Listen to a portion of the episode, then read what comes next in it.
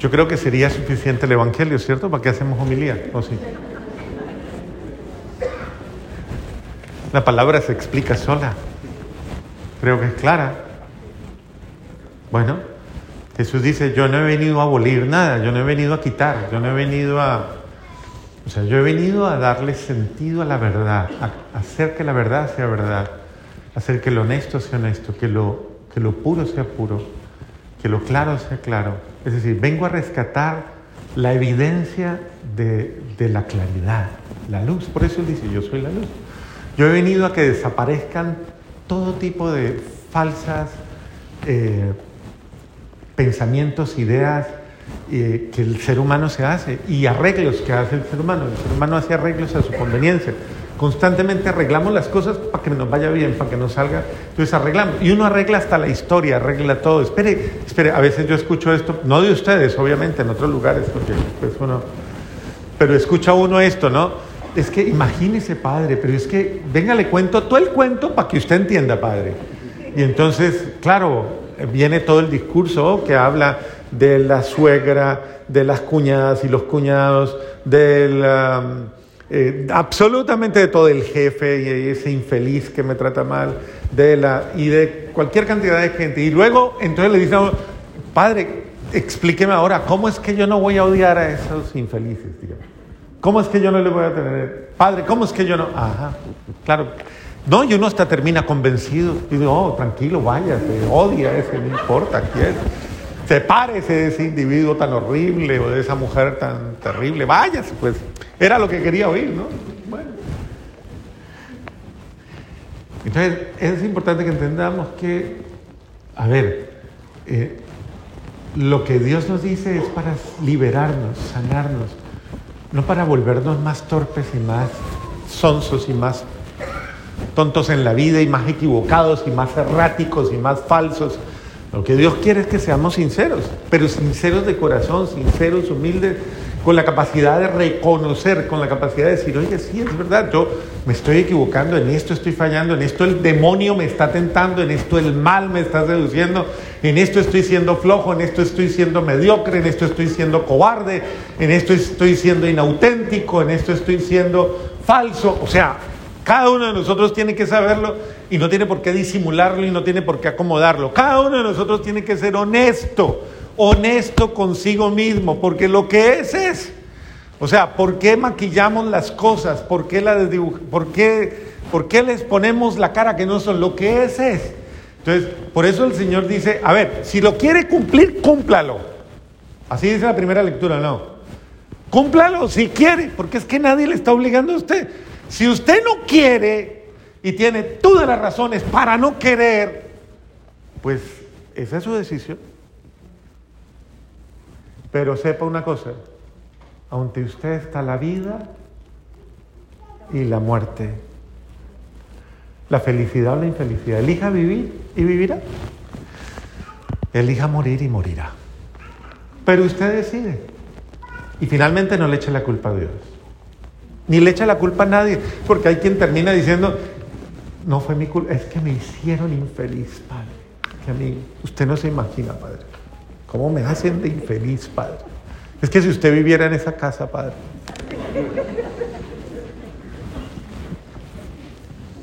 Entonces, si los quieres vivir es cosa tuya.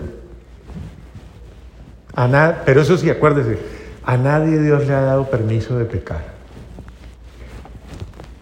Creo que está claro el Señor hoy, ¿no? Y en la segunda lectura nos dice, a ver, Queremos hablarle a gente adulta,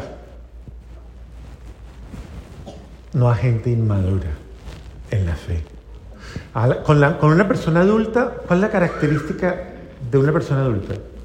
Con una persona adulta se puede hablar. Es decir, con una persona madura. Hay muchos jóvenes que son ya adultos porque son maduros. Hay muchos viejos, viejos, que son supremamente inmaduros. Aunque sean viejos, pero son caprichosos, tercos, resabiados, resabiadas.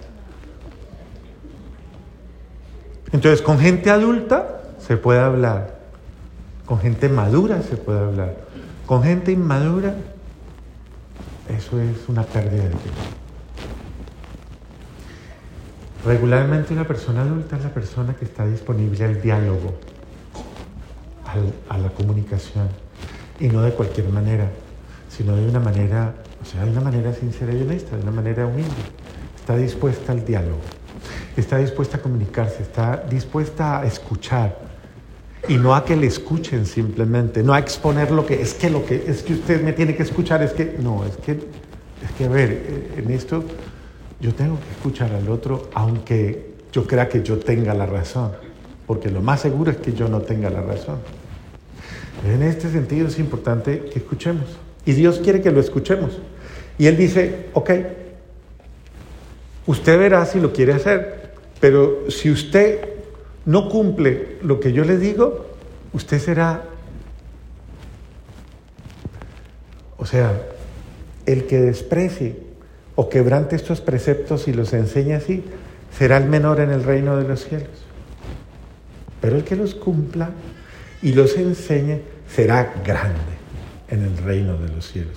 Esto nos responsabiliza con yo que estoy enseñando, yo que le estoy enseñando a las demás personas. Cuando yo estoy actuando en interacción con otras personas, yo estoy enseñando, ¿o no? ¿Usted qué enseña? ¿Usted enseña a ser mal geniado, mal geniada? ¿Caprichoso, caprichosa, terco? ¿Impaciente? ¿Qué enseña? ¿O usted enseña a ser amable, comprensivo, prudente, humilde? ¿Qué enseña? Sus acciones, dice el Señor, le comprometen. No mate, no vaya a matar, se dijo. Pero yo le digo aún que es que matar no es eso, matar no es solo eso.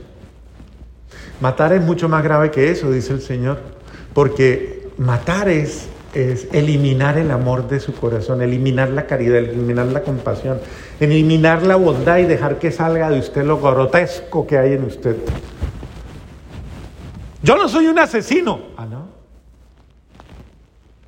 Pero ¿y por qué tiene tan malos pensamientos y tan malos sentimientos contra esas personas que usted dice que, que no? No, yo no, a mí no es que, yo no es que no la quiera. No, no, no, no. Pero es que no me la pongan enfrente, no me lo traigan o no me lo... Ah, bueno, bendito sea Dios. Matar es odiar. Matar es hablar mal del otro.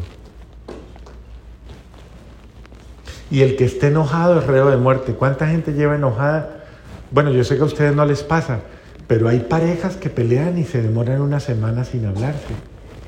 Hay familias donde viven peleados el uno con el otro, eh, ¿cómo se dice? Enfurruscados, eh, ¿cómo es que es? Emponzoñados, metidos en su, metidos en su madriguera, cada uno en su... Oiga, terrible. ¿Cómo saca uno un demonio de esos? Díganle usted, perdón que diga. ¿Cómo saca un espíritu de esos? Duro. Porque ahí no hay otra cosa que una presencia malvada. ¿O no? ¿Sí o no? ¿O ahí está Dios?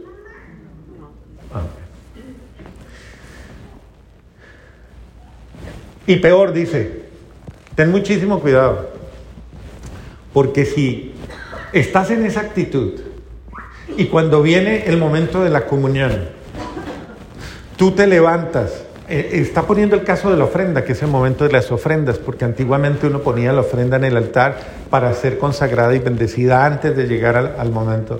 Es más, es un rito que a veces se hace en ciertas comunidades más pequeñas.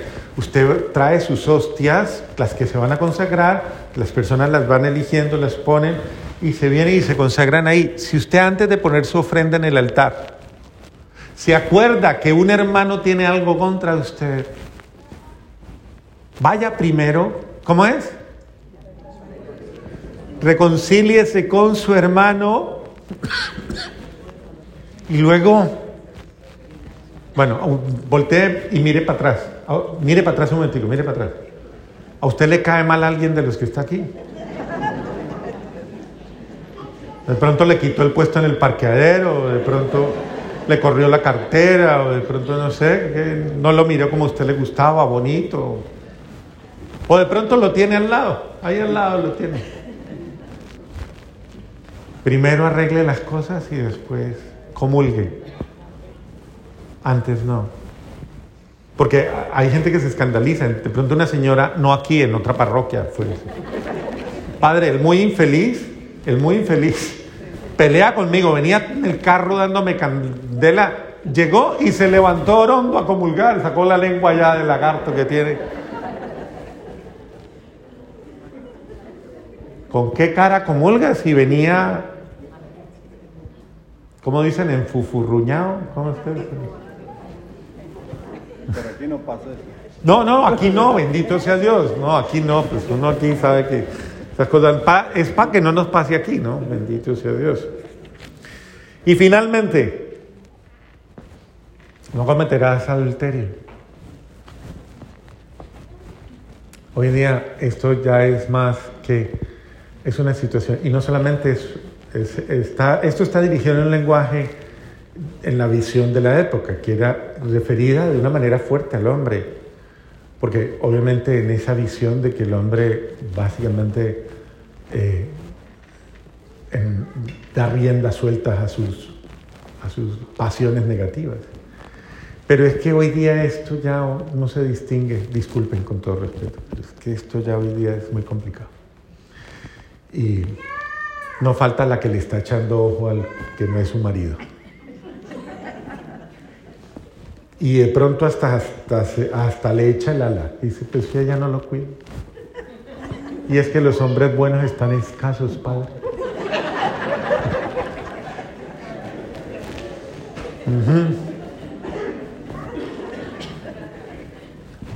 Claro que eso aquí en esta parroquia no pasa, bendito sea Dios. Y no vayan a pensar ustedes que eso es. Pero el Señor dice, tengan cuidado porque su mente, su mente ya tal vez está dañada, torcida, enferma. Y no solamente eso, sino toda la pornografía y toda la desviación y toda la corrupción que hay. Eso es satánico. O sea, eso es satánico. Y una persona, no, padre, es que son mis amigos que me envían eso al celular. No, pues si, si una te hace pecar, arránquelo, quítelo. Padre, es que es esa señora que viene, córtela. Esa amistad no le conviene. Ese tipo de lugares no le convienen. Esas amistades, esa realidad, no le convienen. Córtelo, quítelo de su vida.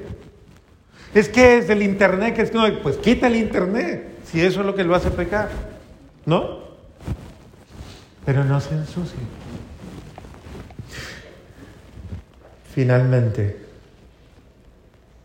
el que se divorcia, ok, no solamente el sentido del divorcio, sino el sentido de eh, el que abandona su hogar o quien abandona su hogar y se va detrás. Es que esto es un descaro, obvio. No estoy hablando de situaciones concretas de aquí, sino en general del mundo, del ser humano.